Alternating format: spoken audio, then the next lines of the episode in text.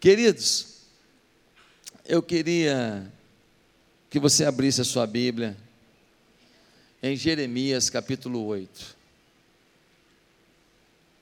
Jeremias capítulo 8. Nós vamos ler a partir do verso 4. Jeremias 8, a partir do verso 4. Amém? Me acompanha aí, diz assim a palavra bendita do Senhor: o pecado do povo e o seu castigo. Diga a eles: assim diz o Senhor: quando os homens caem, não se levantam mais? Quando alguém se desvia do caminho, não retorna a ele? Por que será então que este povo se desviou? Por que Jerusalém persiste em desviar-se? Eles apegam-se ao engano e recusam-se a voltar. Eu ouvi com atenção, mas eles não dizem o que é certo. Ninguém se arrepende de sua maldade e diz: O que foi que eu fiz? Cada um se desvia e segue seu próprio curso, como um cavalo que se lança com ímpeto na batalha. Até a cegonha no céu conhece as estações que lhe estão determinadas, e a pomba, a andorinha e o tordo observam a época de sua migração. Mas o meu povo não conhece as exigências do Senhor. Como vocês podem dizer, somos sábios, pois temos a lei do Senhor, quando na verdade a pena mentirosa dos escribas a transformou em mentira? Os sábios serão envergonhados, ficarão amedrontados e serão pegos na armadilha, visto que rejeitaram a palavra do Senhor.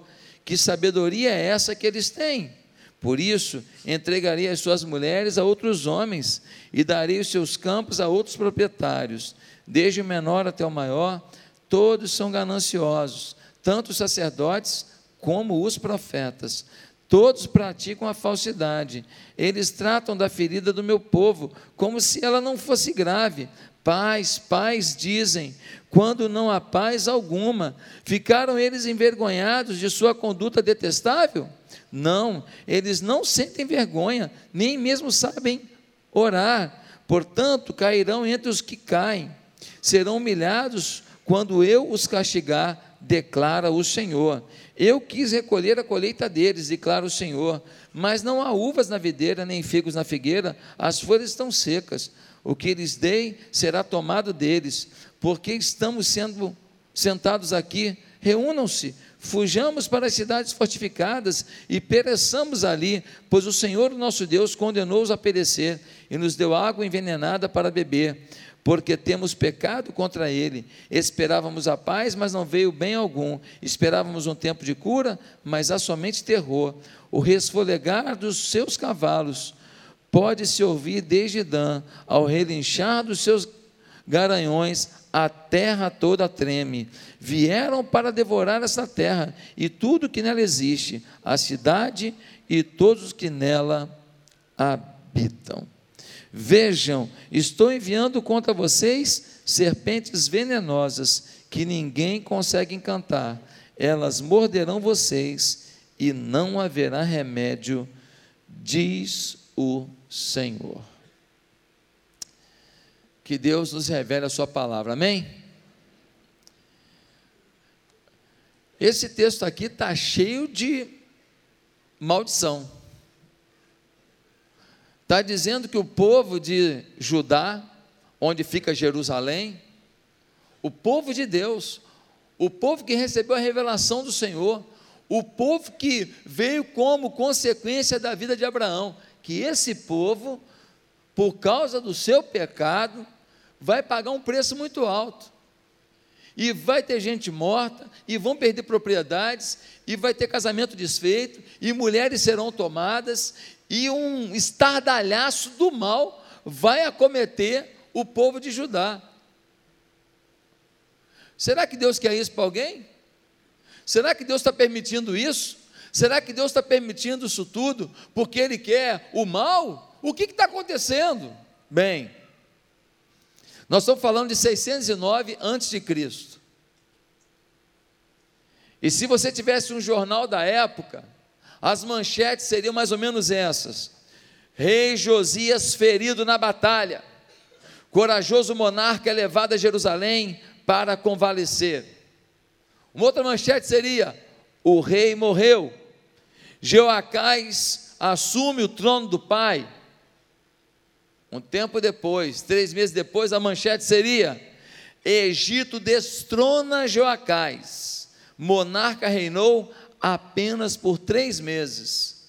E no dia seguinte a manchete seria: Eliaquim é o novo regente. Faraó lhe dá um novo nome de Jeoaquim. Por trás dessas manchetes tem uma história acontecendo.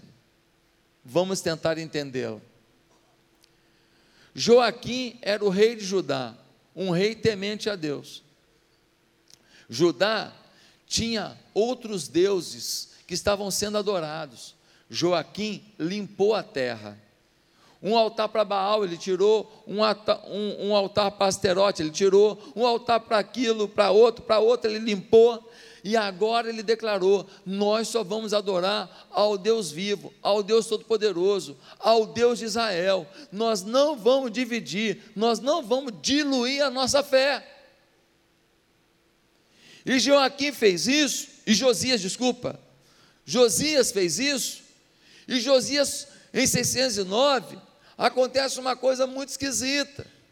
O que aconteceu nesse período? É que Josias, ele quando começa a avançar, avançar, às vezes a gente se perde nas vitórias.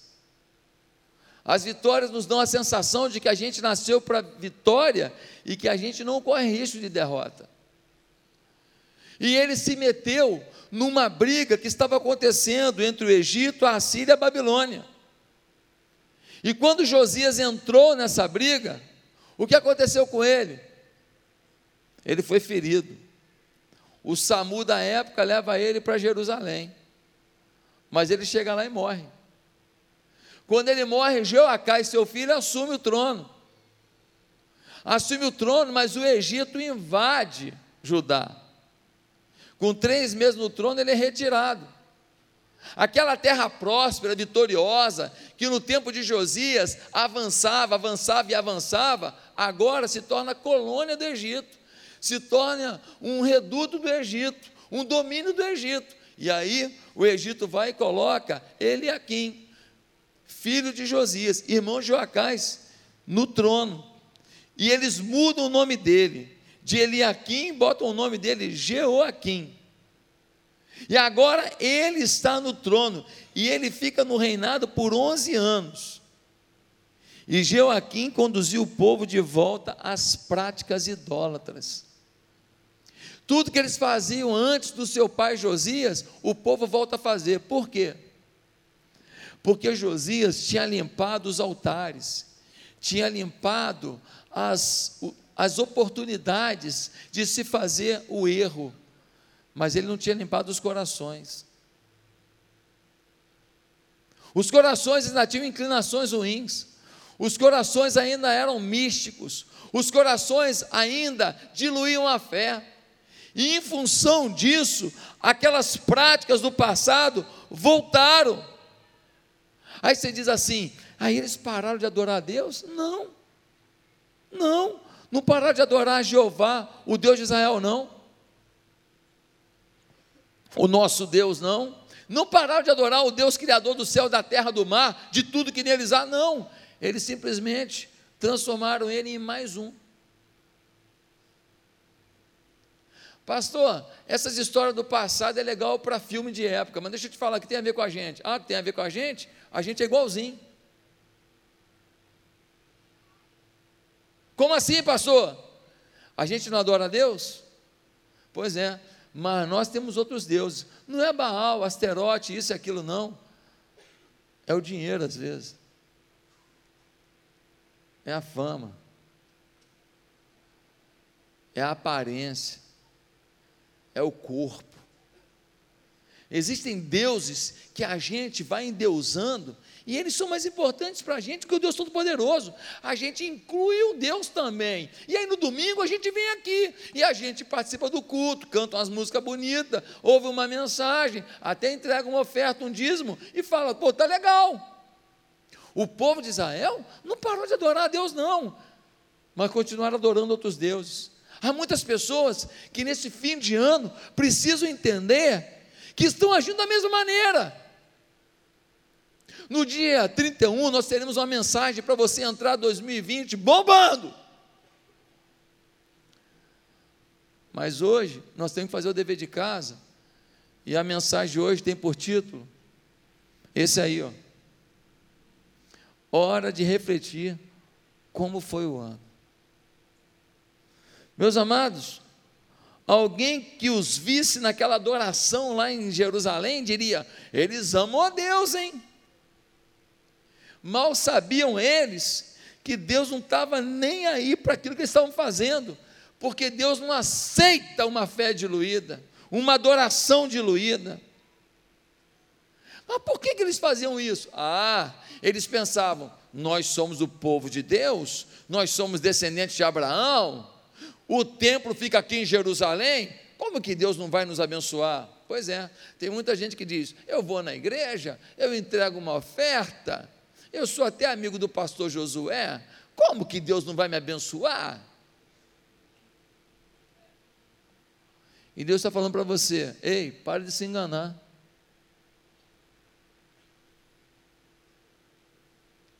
Pare de se enganar. Sabe o que aconteceu lá em 609? Deus mandou Jeremias ir no templo, falou: Jeremias, esse povo está longe de mim, vai pagar o preço alto, a chapa vai esquentar, sofrimento vai chegar, eles vão perder terra, eles vão perder família, vai gente morrer, porque se distanciaram de mim e a consequência será grande. E Jeremias foi para o templo e pregou um sermão que muita gente não quis ouvir. E ele disse: primeiro, olha, vocês estão pregando uma falsa adoração. Jeremias 7, de 1 até capítulo 7, versículo 1, durante todo o capítulo fala disso. Uma falsa adoração. A adoração de vocês não chega ao céu. A segunda coisa que Jeremias vai dizer é que existiam ali falsos profetas. Existiam alguns profetas que ficavam no templo que falavam o que o povo gostaria de ouvir. Olha, vocês serão abençoados, vocês vão conquistar, vocês são campeões, vocês são cabeça, vocês não são cauda, não. Acontece isso hoje, gente. Infelizmente, muitos ministérios estão nessa mesma vibe. Não falam de pecado, não falam de transformação. Falam da vitória. Falam que você é bendito falam que Deus tem promessa na tua vida. Tudo isso é verdade, mas toda promessa tem uma condição. Ei, uma teologia que ignora a santidade não é teologia. Um púlpito que só fala de promessa, mas não fala de deixar pecado, não fala de santidade, esse púlpito está corrompido, não é um púlpito de Deus, portanto, é de Satanás. Pastor, que é isso, pastor? De, sim, de Satanás, porque o povo fica com a sensação de vitória, que nem esse povo estava. Deus revoltado com o povo, e o povo lá adorando no templo, e vivendo uma vida torta, adorando outros deuses, e achando que estava abafando. E aí, vai morrer, vai perder, vai sucumbir, e nem vai ter a chance de pedir perdão antes disso acontecer. Por quê? Porque os falsos profetas falaram o que eles queriam ouvir. Jeremias fala mais uma coisa. Ele fala que eles estão adorando falsos deuses e estão ferindo a aliança com Deus. Ah, queridos, pensa num sermão forte. No meio disso tudo, ameaça de perda de tanta coisa, uma confusão tremenda. No versículo 6, o povo fala um negócio interessante. Câmeras em mim. Eles dizem assim: o que, que eu fiz? Pensa num negócio que irrita, é quando a pessoa faz um monte de droga, e tu fala com ela, pô, você vacilou. Ele, o que, que eu fiz? O que, que eu fiz? Fiz nada. Isso foi bobagem. O que, que eu fiz? O que, que eu fiz? Foi o que o povo fez. Ele não sabia o que estavam fazendo. Eles perderam a noção do certo e do errado. Eles estavam repetindo uma prática dia após dia, sem a menor, é, sem a menor, menor sentimento de fraude interna, de uma fake news no seu vocabulário. Eles viviam a falsidade achando que era verdade. Eles começaram agora a viver o engano e acreditar no engano. Meus queridos, como é que está a sua vida hoje? Na última semana de 2019. Há coisas que a gente não tem domínio. Tem doença que chega e chega, aconteceu. Apesar que tem muita doença que chega porque a gente foi negligente, sim ou não? Há problemas familiares que acontecem, que a gente não tem domínio. Apesar de que tem muito problema familiar que a gente é causador. O que você fez em 2019 gerou o que não está bom na sua vida hoje? A forma que você agiu em 2019 trouxe os pífios resultados espirituais, emocionais, familiares que você hoje está colhendo? Como está a sua vida? A grande maioria da humanidade se assemelha àquele avestruz que quando o caçador vai atrás dele e ele se vê encurralado, sabe o que ele faz? Ele enfia a cara na terra, como se, não vendo os caçadores, ele estivesse protegido da realidade de uma morte iminente. Ei, tira a cara da terra, enfrenta a realidade, porque a morte está chegando, a dívida está chegando, a perda está chegando, se você não enfrentar. E hoje aqui é tempo de olhar para o ano, falar: que, que eu fiz? E não responder como esses negligentes que dizem: O que, que eu fiz? Mas o que, que eu fiz? Queridos, um grande pregador chamado Spurgeon, ele disse o seguinte: Peço que o Espírito Santo te persuada agora a que respondas a esta pergunta: O que eu fiz? Pois recorda, meu querido amigo, que te esquadrinhar a ti mesmo não pode te causar nenhum dano. Nenhum comerciante jamais empobrece por revisar seus livros contábeis. Poderia descobrir-se mais pobre do que pensava, mas não é a revisão dos livros que o empobreceu pois ele se prejudicou por alguma prática comercial errada que ocorreu antes. Meu amigo, é melhor que conheças o passado enquanto tenhas tempo para restaurá-lo, e não que continues com os teus olhos vendados, esperando entrar pelas portas do paraíso e descobrir teu erro quando aí já seja demasiado tarde, porque a porta está fechada não se perde nada fazendo o inventário, não podes piorar em nada por causa de um breve autoexame.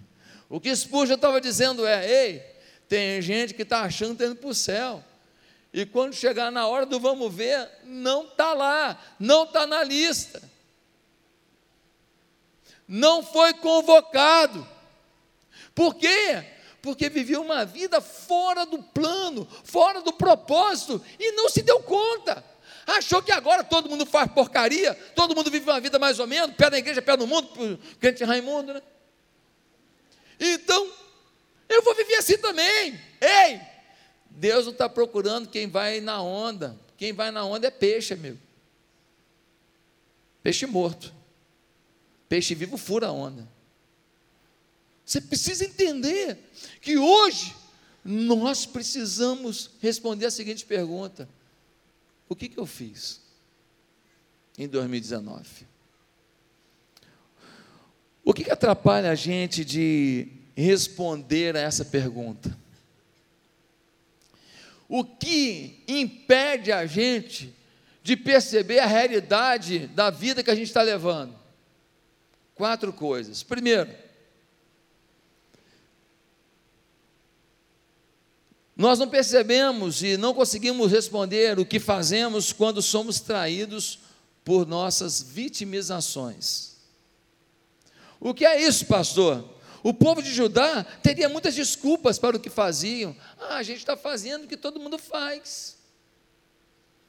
Ah, a gente está fazendo o que a gente achou que o Senhor não ia se importar. A gente adora muito mais a Deus, o templo é de Jeová, mas a gente tem um altarzinho só para outros deuses, é bobagem, é uma coisinha na vida, a gente nem achou que o Senhor, o senhor ia dar esse valor todo, aliás, eu acho até que o Senhor está se apequenando, se comparando com eles.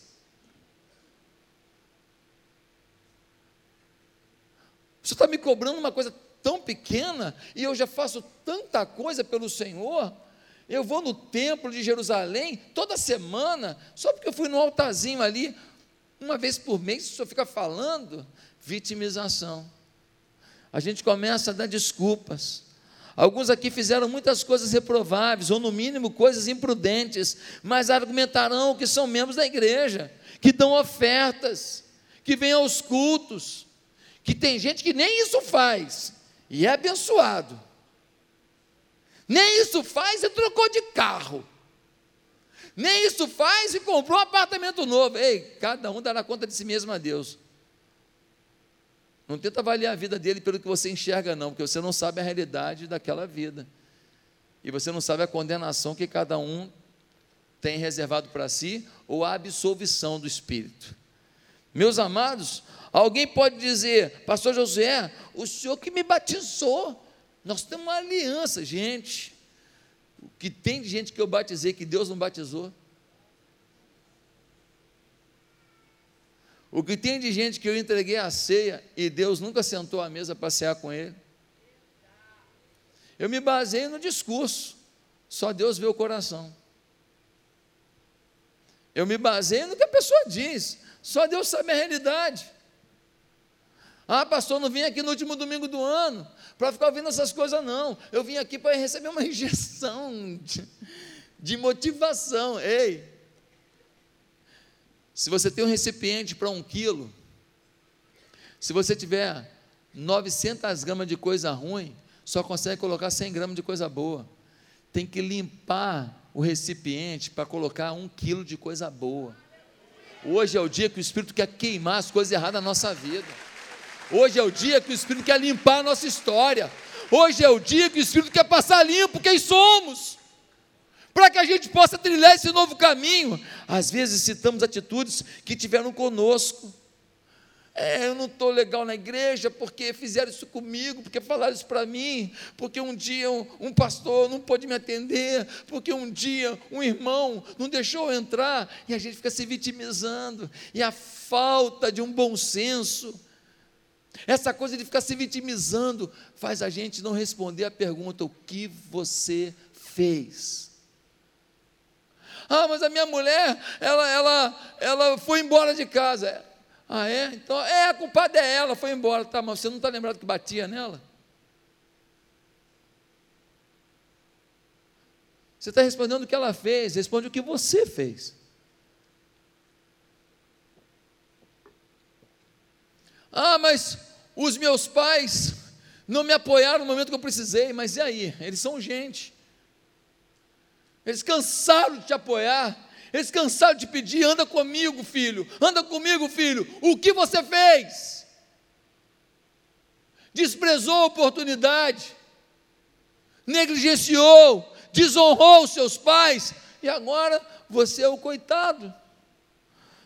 Alguns têm a filosofia de que se tem alguém para culpar, não precisa carregar a culpa. Eu só preciso achar alguém para culpar. Não, minha vida está assim, porque minha mulher foi embora, porque meu marido foi embora, porque meu filho foi embora, porque meu pai não, não me criou, porque minha avó morreu, porque o, o, o meu chefe não me valorizou, e você fica botando na conta dos outros, e você não olha o que você fez. Segundo lugar, a gente não consegue responder o que a gente fez quando falta conhecimento próprio.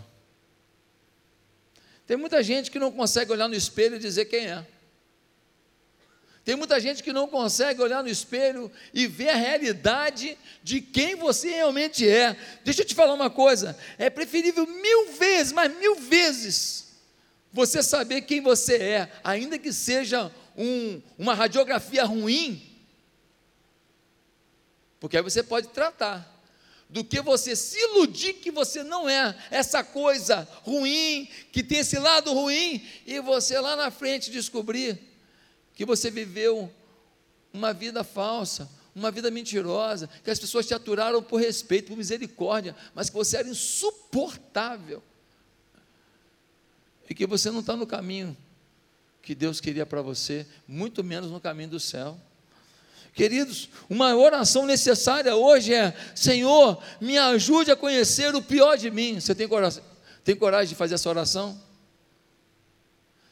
me ajude a conhecer o pior de mim. Você sabe que tem muita gente aqui que não avançou na vida, não prosperou na vida, e você tem virtudes, mas tem um lado ruim seu, que esse lado bloqueia tudo. Um lado ruim seu, uma coisa estragada, bloqueia tudo. Sabe quando uma coisa enferruja e ela entope a saída? E aí o líquido não consegue passar porque a ferrugem foi se acumulando ali e aí tampou? Você tem um motor funcionando, mas aquela área ali caiu umas ferrugem ali e bloqueou, e a gasolina não passa, o líquido não passa, o lubrificante não passa, está bloqueado. Ei, você precisa limpar. Quem é você? Vamos fazer um check-up aqui? Você é humilde? Pastor, eu sou tão humilde Comecei até a escrever um livro sobre a minha humildade. Depois eu descobri que vai ter que ser uma enciclopédia. Santa humildade, aleluia. Segunda pergunta: Você é invejoso? Quando teu primo chegou com aquele carrão, como é que teu coração ficou? Quando teu amigo foi promovido? Quando o contra-cheque do teu do teu colega veio mais, mais recheado. Quando você descobriu que tem um cara que faz a mesma coisa que você faz numa outra empresa, ganha duas vezes que você ganha. Coração, felizão pelo cara. Pô, maneiro, cara. Deus te abençoe. Sim ou não? Você é invejoso? Quer ver outra pergunta? Você é servo? Você adora ajudar as pessoas? Se depender de você, você sai daqui amanhã, vai lá no Mercadão de Madureira, para buscar alguma coisa, amanhã vai estar tranquilo lá, né? vai estar, pô, vai estar tinindo. Bom de comprar amanhã, tá? Vai amanhã. Você vai no Mercadão de Madureira, enfrenta a fila lá, pega um trânsito doido aí, tudo para servir alguém. Você é capaz de passar uma tarde inteira amanhã no hospital para que alguém tenha uma, uma tarde de tranquilidade? Uma família tenha uma tarde de tranquilidade? Você é servo ou você só gosta de ser servido? Quer ver outra pergunta boa? Você ama a Deus de verdade? Ama mesmo? Porque tem muita gente que não ama a Deus e muito menos a igreja. Qualquer coisinha ele está chateadinho com a igreja. Qualquer coisinha ele está criticando a igreja. Qualquer coisinha está falando bobagem. Ele ama ele mesmo. Se a igreja atende a ele, a igreja é boa. Se não atende a ele, a igreja não é boa. Ou seja, o centro do mundo é ele. E o seu lindo umbigo. Quando ele morrer, pegaremos esse umbigo. Vamos, é empalhar que fala?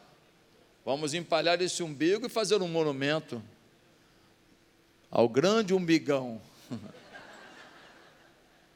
ah, meus amados irmãos, uma boa pergunta. Ó, pega essa aí agora. Ó, quem está com a esposa do lado agora, prepara para a cotovelada. Você pede perdão? Hoje meu irmão saiu com três costelas quebradas. Nessa hora a mulher, puf. Você pede perdão? Sempre ela que pede. Sempre ele que pede. Você não. Tem um pessoal que tem essa mania, né? Não, é, eu, eu, eu, eu não toco mais no assunto, deixa para lá. Vamos colocar no esquecimento. Ajudaria tanto o pedido de perdão. Outra pergunta: você sabe perdoar? fiz, fez uma coisa com você, você não perdoa. O que acontece? Você carrega uma bolsa de chumbo nas costas. A falta de perdão é uma bolsa de chumbo. Andar com a bolsa de chumbo nas costas é brabo, hein? Correr, pior ainda, voar, impossível. Queridos, ainda que você tenha pretendido orar, você orou esse ano?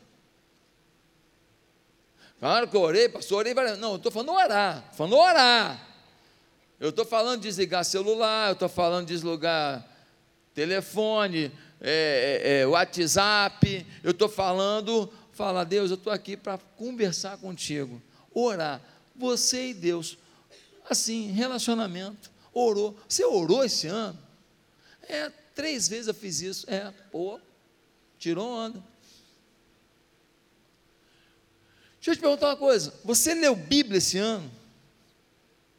Eu não estou perguntando se você fez uma leitura. Não, pastor, pô, estou com a técnica aí de leitura dinâmica, eu leio na diagonal.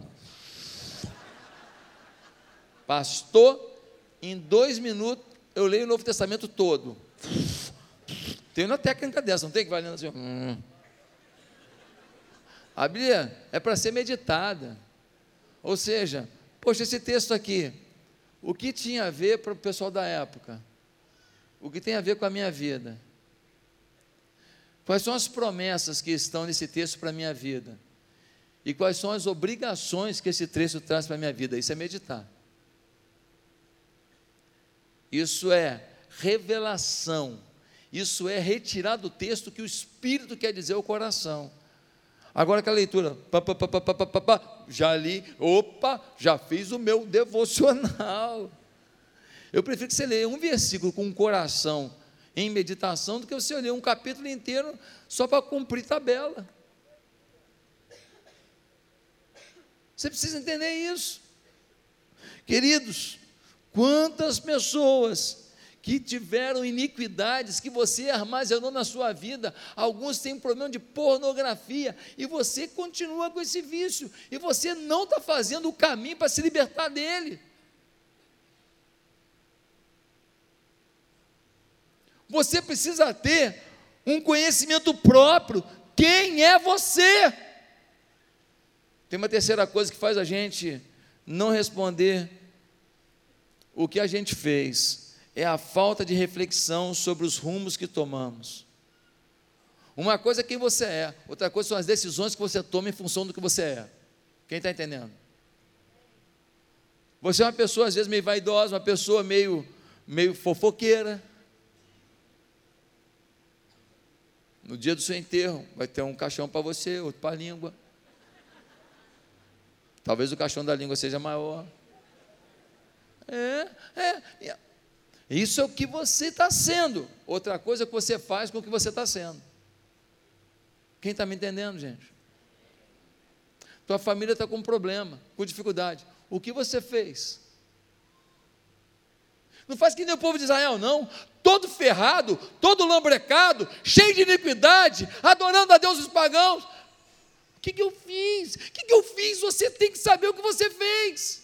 Você semeou coisas boas e provavelmente está no caminho de colher coisas boas, mas se você semeou coisas ruins, você precisa eliminar essas coisas, porque 2020 é o ano da tua vida é o ano da tua vida, e nós precisamos limpar a casa, para que Deus sente na sala, converse conosco e diga: olha, a partir de agora é assim. Ah, meus amados irmãos, às vezes você tomou decisões profissionais, você não consultou ninguém, você foi arrogante. A família está pagando um preço. É hora de pedir perdão à família. E na próxima tacada empresarial, ouvir pessoas, conversar, dialogar, pesquisar, ir no Sebrae, ir nas fontes, ir na internet, procurar informações. Alguns aqui estão reclamando que os filhos estão bebendo muito, aprendeu contigo. Você não precisa ensinar para o filho querer beber, não, porque no mundo tem um monte de gente para ensinar, mas às vezes aprendeu em casa. Tua geladeira é cheia de cerveja. Ah, mas eu sei beber. Sim, você sabe beber, mas teu filho não sabe. Mas ele aprendeu lá em casa. que, que você fez? Você legalizou certas coisas em casa. Ah, pastor, o senhor está sendo muito radical. Não, estou sendo radical, não. Se eu não quiser receber isso, não recebe, não. Continua dizendo: o que, que eu fiz? Continua culpando o mundo. Culpa a Brahma. Culpa o Zeca Pagodinho. Que a propaganda dele é engraçada e o pessoal bebe. Ah, por favor, gente. Deixa eu te perguntar uma coisa. Quantas vezes você falou mal de pessoas da igreja na sua casa? Tem filho que não volta aqui porque você disse que o povo daqui não prestava. Não, eu só falei de uma pessoa. Pois é, ele pegou esse um, transformou em algo genérico. Rapaz, lembra daquela nova convertida que você namorou? Cadê ela? Ah, ela não está mais aqui não? Como é que foi o namoro? Ah, eu tentei passar a mão dela logo no primeiro dia e chamei ela para o motel e ela foi. Ah, e aí? É, e aí que a gente se relacionou e a gente viveu um namoro como o mundo vive. Legal. E a, cadê ela? Está no mundo.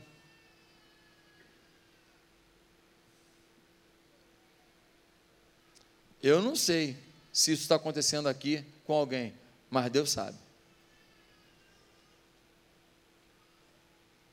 Deus sabe. E não adianta o púlpito falar só o que você quer ouvir, e você não refletir sobre a vida que você leva. O que, que você fez? Tem gente que está fora da igreja porque um dia você falou alguma coisa imprudente numa célula ou na igreja, você falou uma coisa e aquela pessoa era muito novinha na fé, ela não tinha estrutura para ouvir aquilo, e aí ela interpretou da pior maneira possível e ela foi para o mundo.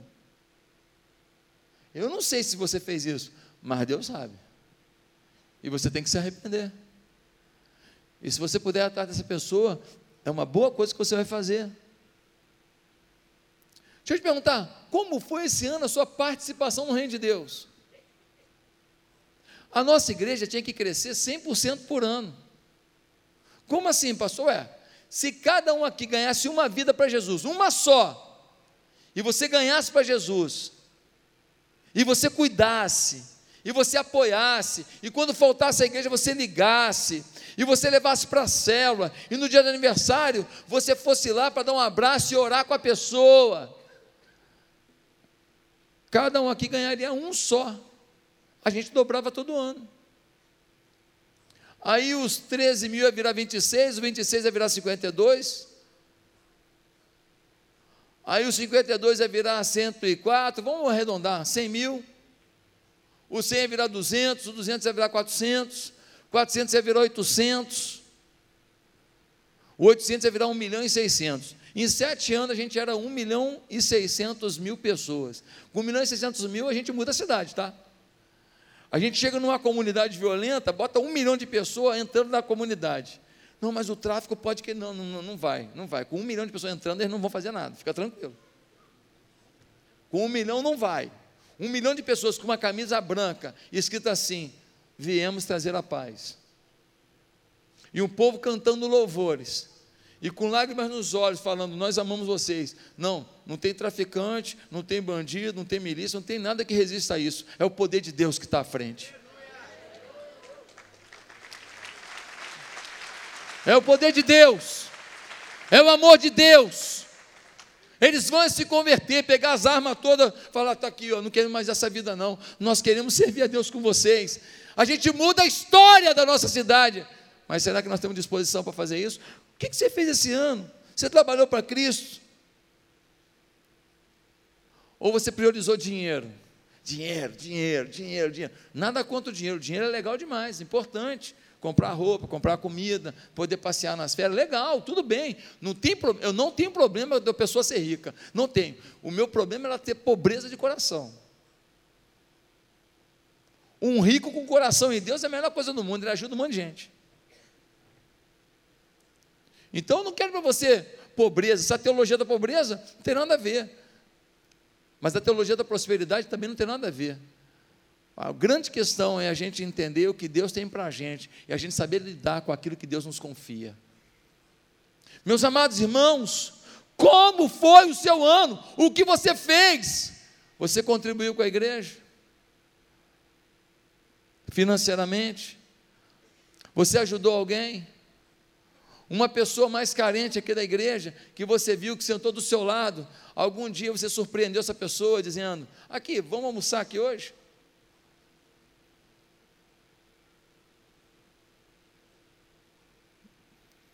Em quarto lugar e último, o que nos impede da gente responder a pergunta: o que eu fiz? É a falta de conhecimento da vontade de Deus. O povo de Judá já não sabia mais o que Deus queria, o que Deus determinou, já não sabia mais o que as Escrituras diziam. No texto que a gente leu, diz assim: vocês ignoravam a, ignoraram a palavra de Deus. Ah, pastor, mas algumas coisas estão ultrapassadas. Ah, sim. A área que você quer pecar está ultrapassada. Se o teu problema é sexo, sexo fora do casamento, está ultrapassado isso na Bíblia. Se o teu problema é bebida, está ultrapassado na Bíblia. Se o teu problema é vaidade, está ultrapassado isso na Bíblia. Se o teu problema são os seus negócios fraudulentos, então está ultrapassado na Bíblia o que diz que você deve ser justo, correto em cada centavo da sua história. A gente negligencia o que não nos interessa e a gente pega na Bíblia o que nos permite acusar o outro. Meu Deus. A gente tem uma Bíblia para a gente e uma para os outros. Sabia disso, pastor Caio? A Bíblia para a gente é a Bíblia do conforto. A Bíblia para os outros é a Bíblia do confronto. Tudo começa com C. Um é conforto, o outro é confronto. Queridos, quero deixar uma indagação à tua própria consciência. Jesus fez tudo para te salvar, morreu numa cruz, foi esmagado em teu lugar. Ele merece tua consideração? Ele merece o teu apreço? Ele merece a tua dedicação? ele merece o teu respeito. Jesus veio ao mundo, padeceu tudo isso, foi em vão para você? Ou você reconhece que Ele é o Senhor da glória, Ele é o Rei dos Reis, Ele demonstrou um amor incalculável por você, Ele foi à cruz em teu lugar, quando o sangue dele foi derramado, era o teu que tinha que pingar. Porque o salário do pecado é a morte, mas ele foi à cruz sendo puro, sem pecado, morreu no teu lugar e disse ao Pai: Pai, eu paguei pelo pecado deles. Quando eles receberem a mim em seus corações, então eles receberão o passaporte para o céu, eles receberão a isenção dos impostos do pecado, eles estarão agora na promessa da vida eterna. Se Deus fez isso por você, o que Ele merece da sua parte? Falta conhecimento. No Oriente, na época dos patriarcas, uma mulher que não gerasse filho era considerada amaldiçoada, pois hoje, na igreja, os crentes não produzem ninguém, não ganham ninguém para Cristo e acham normal. O princípio de esterilidade espiritual está conosco. Tiago diz: devemos não ser apenas ouvintes, mas cumpridores da palavra. Deixa eu te falar uma coisa. Pode vir para o teclado. No ano passado, teve um rapaz da nossa igreja que participou do musical de Natal.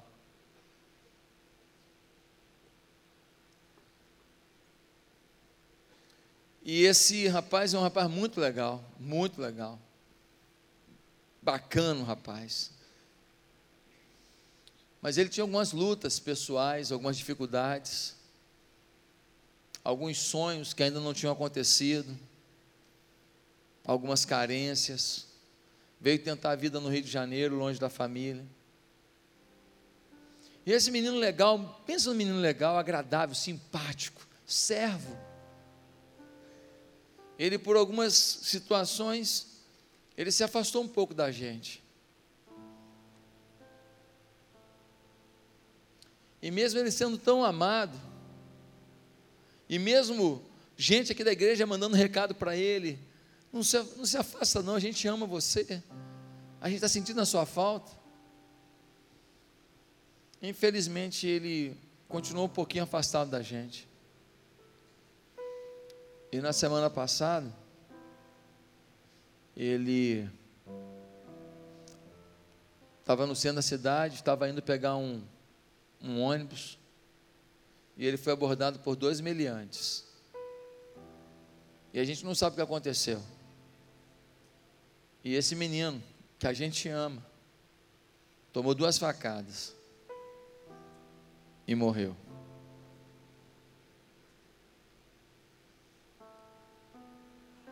Podia ser meu filho. Podia ser teu filho.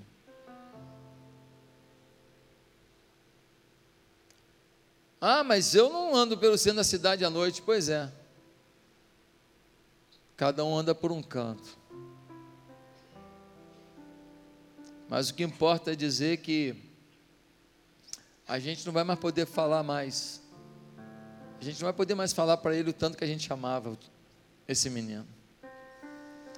A gente não vai poder mais abraçar ele e falar, cara, a gente quer andar contigo. A gente não vai poder mais estender a mão para ele e falar: o que está acontecendo? Como eu posso te ajudar? A gente precisa hoje responder o que, que eu fiz.